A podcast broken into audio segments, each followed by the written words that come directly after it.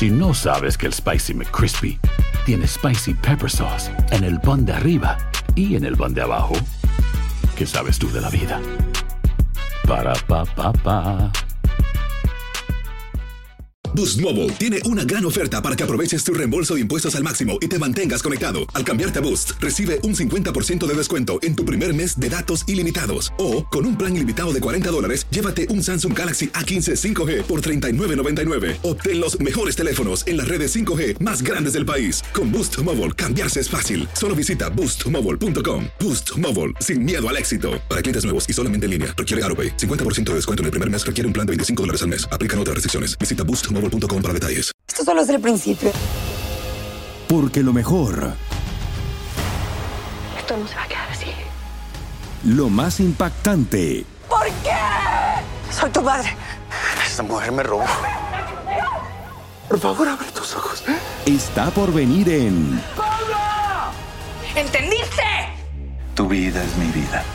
De lunes a viernes a las 8 por Univisión. Y eso sí que amerita un brindis, ¿no crees?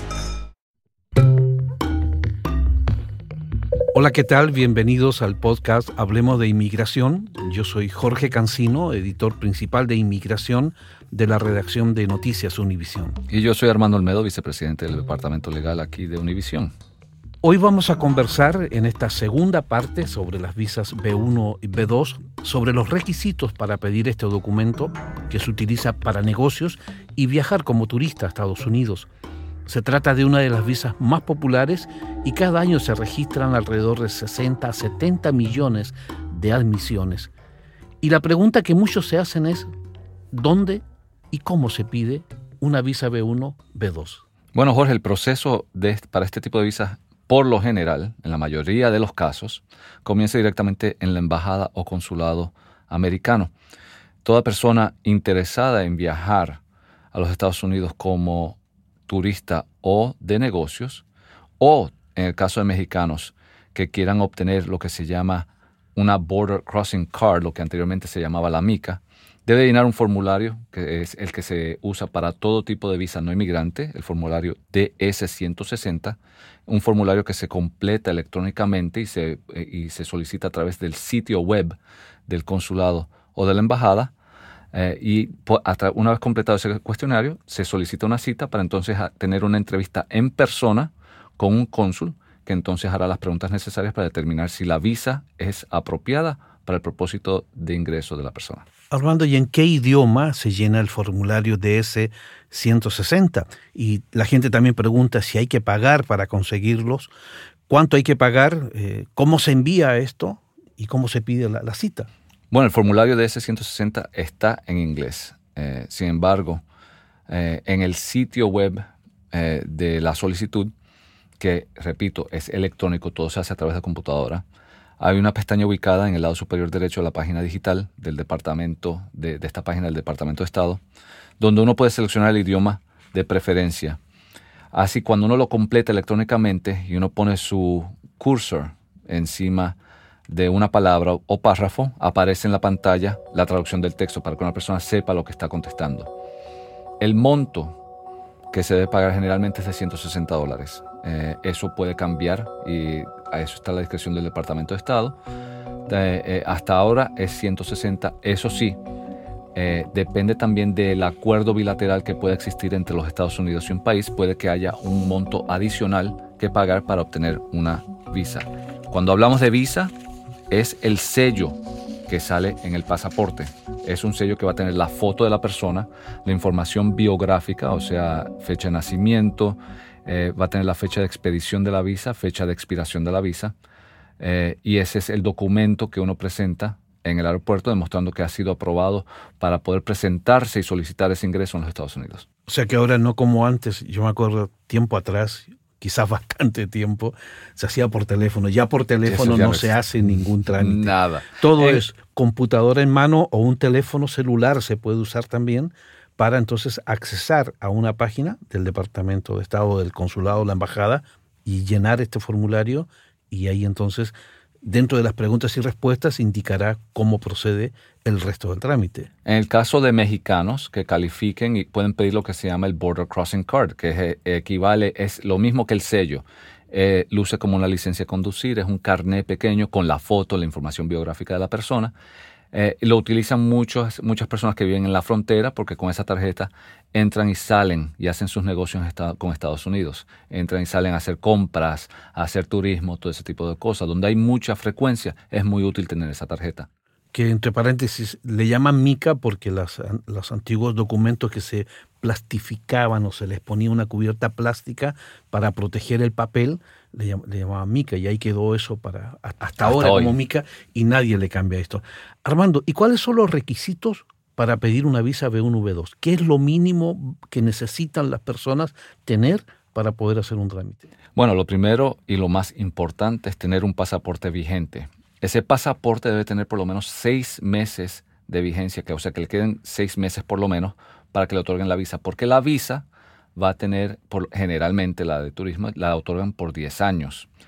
Eh, al tener una visa de 10 años, y si el pasaporte expira pero la visa sigue vigente, esa persona va a tener que viajar entonces con dos pasaportes. Va a tener que presentar uno actual y el pasaporte viejo con la estampa indicando la autorización ah, para poder ah, pedir ingreso bajo la B1, B2.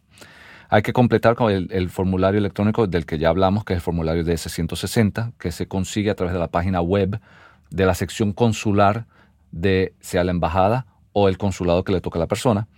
Hay que demostrar que el propósito del viaje cae bajo la categoría B1 o B2, que lo discutimos un poco en el primer episodio eh, de este tema B1 B2. La persona tiene que tener los fondos para cubrir sus gastos en los Estados Unidos. En el caso de empresa, obviamente tener una carta de la empresa diciendo si es que viene a visitar una empresa, que esa empresa se va a, responsabilizar por los gastos de viaje, viáticos, ese tipo de cosas. Si no, por el lado, si es por el personal, que es el, el de la visa de turismo, hay que demostrar que la persona tiene ingreso, que tiene cuentas bancarias con suficiente, con suficiente dinero como para cubrir el viaje de la persona. Para calificar a una visa B1 B2, tienes que demostrar que no tienes intención de abandonar tu país de origen o de residencia. Hay que demostrar que la persona tiene vínculos sociales y económicos en el país de residencia. Esto se demuestra a través de eh, otros familiares que se quedan en el país, hipotecas, casas. Un trabajo muy importante. Un trabajo. Todo que demuestre que la persona que viene e ingresa bajo una B1 o B2 no tiene la intención de quedarse en los Estados Unidos si es que se le otorga dicho ingreso.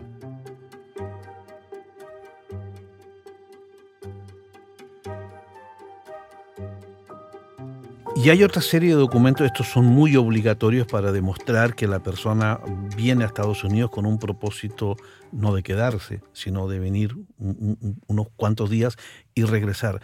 Pero también a esto hay otra lista de documentos vitales, digamos, para asegurar que la visa se la van a entregar. Un cónsul tiene toda la discreción a pedir actas de nacimiento originales del país. Eh, puede pedir estados de cuenta de la persona, los últimos tres, cuatro, seis meses de estados de cuenta para demostrar que esa persona sí ha tenido un ingreso eh, rutinario. Hay que, eh, puede pedir una cédula fiscal o documentos de impuestos. Si es una persona que vive, vamos a decir, en México, pero es ciudadana de otro país, tiene que demostrar que esa tiene autorización para estar en México y le pueden pedir la documentación inmigratoria mexicana para demostrar que sí está autorizada para estar legalmente, en México para entonces aplicar para la visa americana en ese país. Eh, para ciertas personas también le puede pedir diplomas universitarios, títulos profesionales, eh, recibos de nómina para demostrar que tiene ingreso eh, y hasta los credenciales de la empresa donde trabaja. Armando, y una vez que se tiene toda esta documentación, y la persona llena el formulario DS-160 con la documentación requerida por la embajada o el consulado, a la persona luego la llaman para una entrevista. Y mucha gente le tiene miedo a esta entrevista. ¿De qué se trata este paso? ¿Y cómo debe una persona prepararse para ir a una entrevista con un cónsul en la embajada de Estados Unidos? Bueno, eh, eh, primero que nada vamos a, ser claros que lo hemos mencionado en cada uno de nuestros episodios de, esta serie de podcast la persona nunca debe de mentir. O sea, la persona tiene que presentar y demostrar, si uno está pidiendo una visa B1 de negocios, que tiene un negocio que va a atender en Estados Unidos. Si, va, si viene turista que sí tiene la intención de, venir como turista.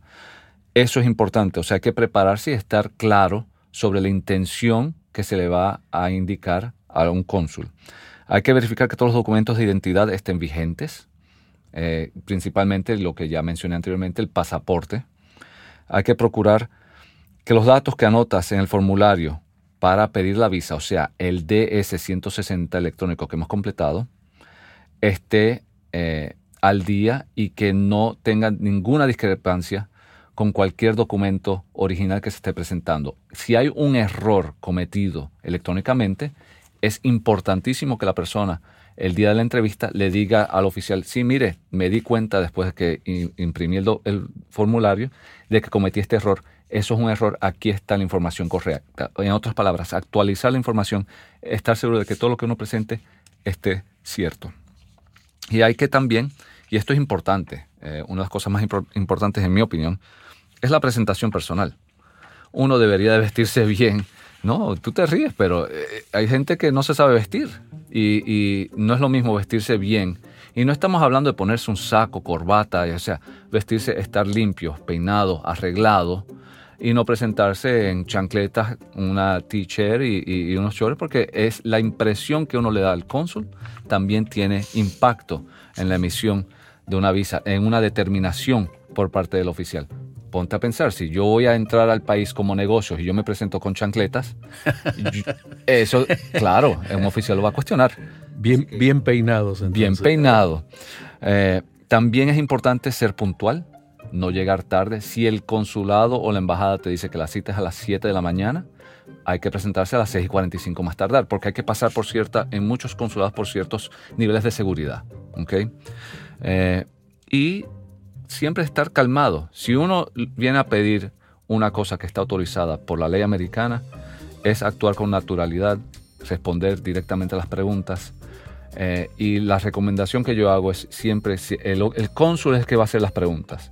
Contestar la pregunta y no dar más. O sea, contestar la pregunta. Si es una pregunta que requiere una respuesta de sí y no, es responder sí y no.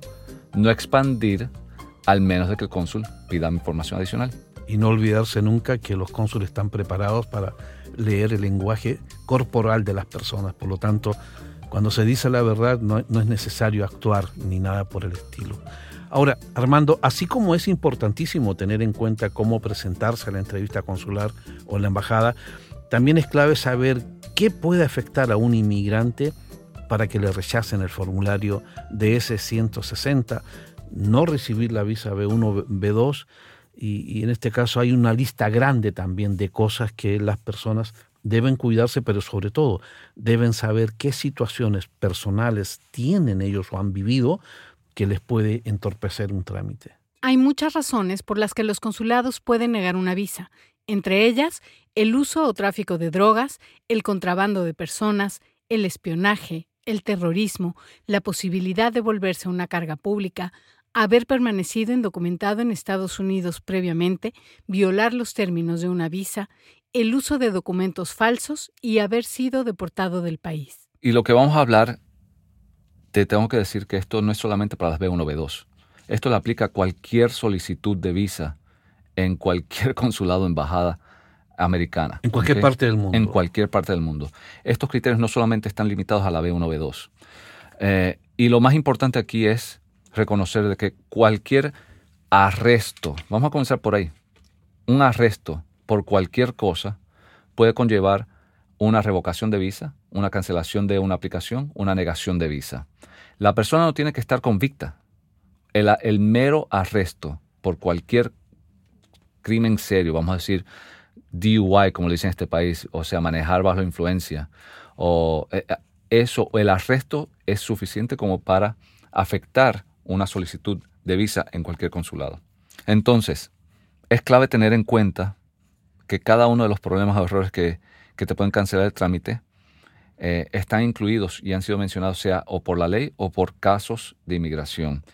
Eh, por lo tanto, uno tiene que eh, estar seguro de que lo tenga muy claro el asunto de uso de drogas. Vamos a comenzar por ahí. Hay estados americanos donde el uso de, ciertas drogas ya es autorizado. vamos a suponer Colorado, vamos a decir, uso recreacional de la marihuana. Sin embargo, a nivel federal no está autorizado el uso de la marihuana. El formulario DS-160 muy claramente indica de que si tú has cometido algún delito por el cual no hayas sido arrestado, bueno, si una persona usa droga, usa marihuana en Colorado, eso es un delito al nivel federal, eso sería una respuesta positiva o negativa.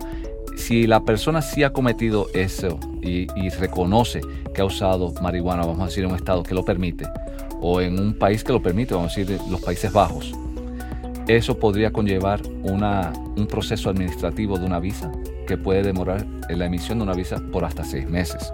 O sea, cosas así, uso de droga, es importante reconocerlo y ser y decir la verdad en la solicitud. O sea, por ejemplo, si una persona vive en Colorado y hay una pregunta que diga, por ejemplo, usted ha vendido droga y la persona pone, pone que, que, no, siendo que sí, porque en Colorado es eh, normal hacerlo, es legal hacerlo, las personas no deben ocultar esa información. No deben ocultarlo pero va a crear un problema. Pero también, exacto, también la autoridad que otorga un documento de viaje como una visa puede también negar el trámite porque la ley federal prohíbe que esa situación ocurra.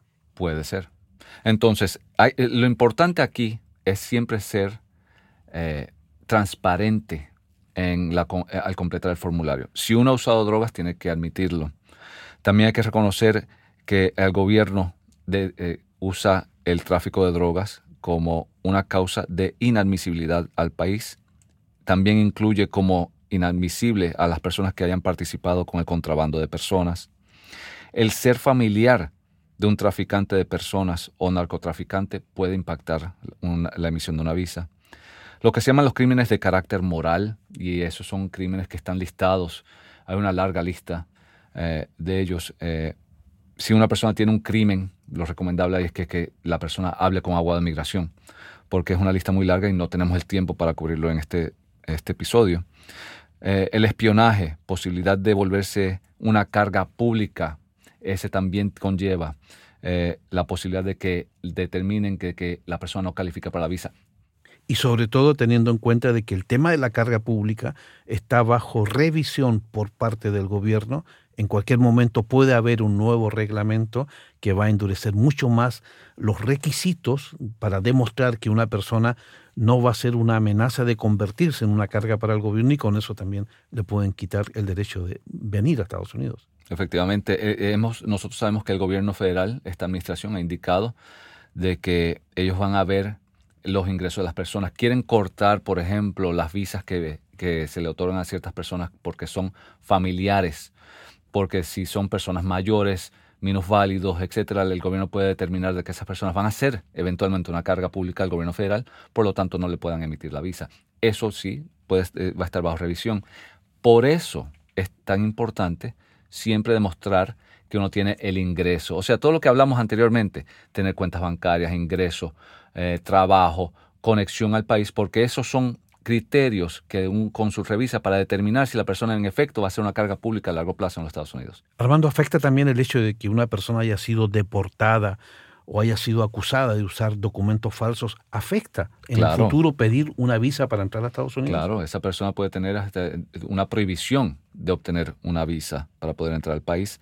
Eh, para muchas de estas, eh, de, estos, de estas causas de inadmisibilidad existen eh, waivers, le dicen renuncias, pero waivers que una persona tendría que obtener para poder eh, obtener una visa que le daría un ingreso a los Estados Unidos. Otras cosas que también pueden afectar una inadmisibilidad son padecer de una enfermedad infecciosa que sea preocupante para la, salud nacional, eh, no haberse presentado a corte a un tribunal de inmigración durante un proceso de deportación, el no pagar impuestos cuando hay obligación de pagar impuestos en Estados Unidos. Todas esas cosas, eh, un oficial lo va a revisar. Eh, y generalmente eh, el cuestionario que si entran al sitio web del, Servicio del Departamento de Estado, perdón, lo ven, el cuestionario está repleto de preguntas que cubren todos estos temas. Entonces, la recomendación es contestarlas de manera cierta, y si necesitan dar una explicación, dar la explicación. pero como tú explicabas también, una explicación breve dirigida solo a responder la pregunta. Efectivamente. También hay que tener en cuenta, Armando, que la discrecionalidad de los cónsules en esta área o en esta parte de la entrevista es enorme. Y si el cónsul así todo, con todas estas respuestas y toda esta evidencia, también puede determinar no conceder el documento por alguna duda que asalte durante la entrevista, ¿no? Es así. ¿Y se puede apelar esa decisión? Generalmente no. Eh, eh, al año de solicitar la visa, entonces uno puede solicitar una visa de nuevo, esa misma categoría. Pero tiene que ser una situación muy única. Eh, a mí se me ocurre, por ejemplo, yo, una persona que vaya a pedir una visa de turista y la, el cónsul le diga, no, no calificas para la B2 porque tú no tienes ingreso, yo no sé cómo tú vas a poder mantenerte en Estados Unidos con los costos de hotel, de viaje, de parque de atracción, de compras, eh, viendo una cuenta bancaria que está con 10 pesos. Eso, eso eh, un cónsul negaría esa solicitud. Pero vamos a decir que entonces esa misma persona, a unos cuantos meses, diga, ah, bueno, eh, la empresa tal en Estados Unidos me está invitando a ir para allá. Aquí está una carta de esa empresa. Ellos se están responsabilizando del costo del viaje, del regreso y todo. Es posible que un cónsul entonces pueda determinar que, bueno, la B1 en ese caso pueda ser apropiada. Ellos ejercen mucha discreción en ese tema. O sea que un no implica automáticamente, llamémosle así, un castigo por un año. Es posible. Ahora, hay que ser claro. Eh, a mí no me gusta usar el término castigo en este, en, este, en este tema, simplemente porque el gobierno tiene el derecho, si está cuestionando el caso, de ponerlo en un proceso administrativo. ¿Qué significa eso? Eso significa que el cónsul va a quedarse con ese expediente, lo va a procesar por las distintas agencias federales y hasta locales para asegurarse de que su preocupación, sus dudas sean contestadas. Ese proceso puede tomarse hasta seis meses. Ejemplo, en el caso de una persona que haya tenido un problema de droga, que a él, o ella la hayan detenido por eh, tener un paquete de marihuana eh, en Estados Unidos. Bueno, esa persona, cuando vaya a solicitar la visa, el oficial va a decir, bueno, yo quiero que esta persona localmente reciba un examen médico eh, por X tiempo, generalmente seis meses, y cada mes presentar ese examen para demostrar que esa persona no tiene drogas en su sistema y que por seis meses ha estado limpio para poder emitirle una visa de turista. Aún cumpliendo con todos los demás criterios, aún si a la persona esa no la han ni arrestado por tener drogas, pero que la persona haya dicho en su formulario, sí, yo he usado drogas eh, de manera eh, recreativa, como se usa ahora. Efectivamente. Lo, importante en todo esto hay que es, bueno que la gente esté informada y sepa todo esto, porque todo esto sirve al momento de tramitar una, visa. Pero si ya la persona, Armando, pasa la entrevista, eh, es un éxito conseguirlo hoy, hoy en día, le dan la visa y le dan una visa por 10 años. En el capítulo, en, la otra, en el otro episodio hablamos un poquito de esto.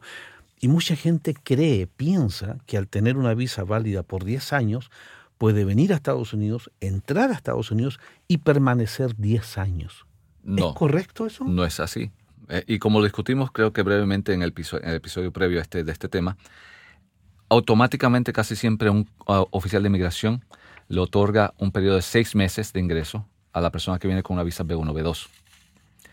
Ese ingreso lo tiene que confirmar la persona visitando el sitio web de Customs and Border Protection, o sea, hacer una búsqueda muy sencilla en Google, poner I-94, lo lleva al sitio de la I-94 donde uno imprime su información referente a la autorización. Esa información está disponible a las 24 horas de la persona entrar eh, por un puerto de entrada, aéreo o marítimo. Eh, los de tierra, generalmente la, la, frontera todavía emite la tarjeta, pero esa tarjeta generalmente seis meses.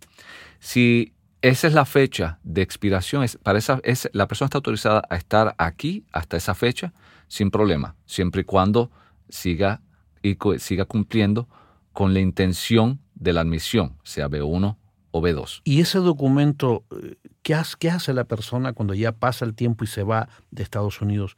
¿Cómo sabe el gobierno que la persona salió del país? ¿Entrega ese documento? Anteriormente, eh, una persona tenía la obligación de entregar esa tarjeta, como lo hacen muchos países. Un suponer, cuando yo voy a México, yo completo un, documento similar, me dan una tarjetita y al salir del país yo tengo que entregar esa tarjetita, así el gobierno sabe que yo salí tal como yo había indicado que iba a salir.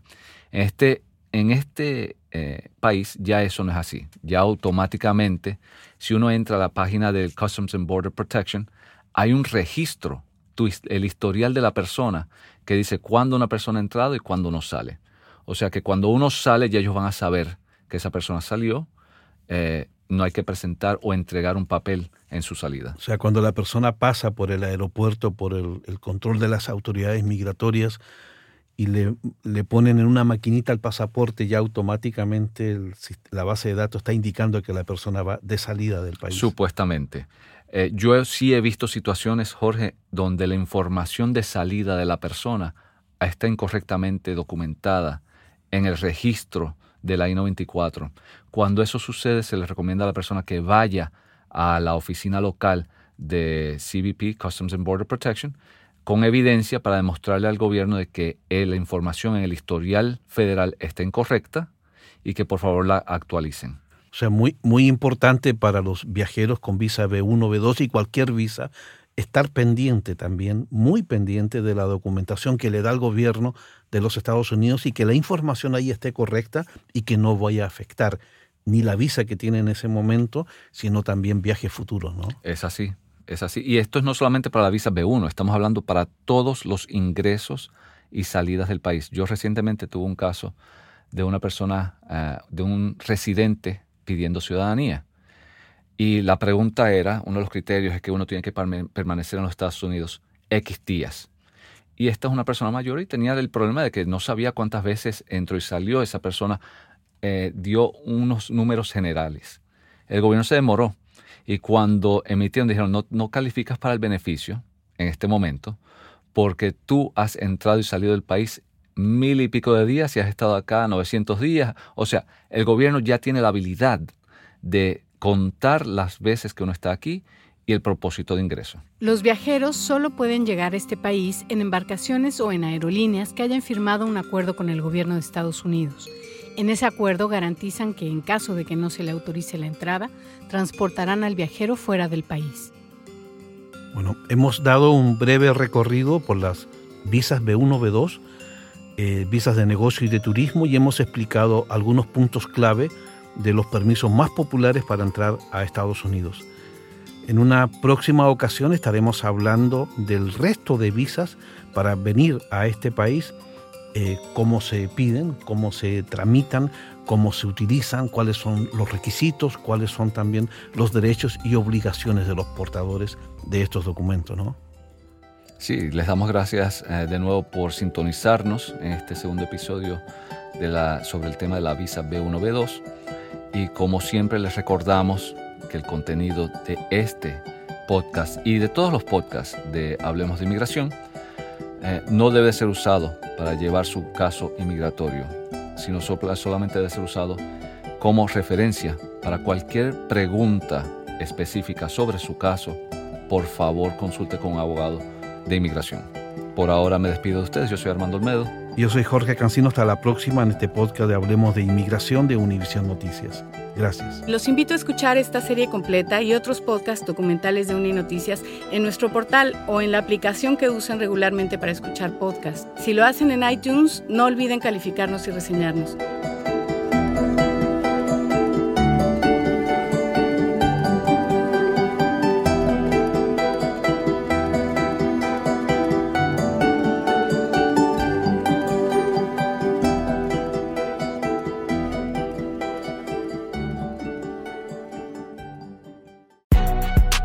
Si no sabes que el Spicy McCrispy tiene Spicy Pepper Sauce en el pan de arriba y en el pan de abajo, ¿qué sabes tú de la vida? Para, pa, pa, pa.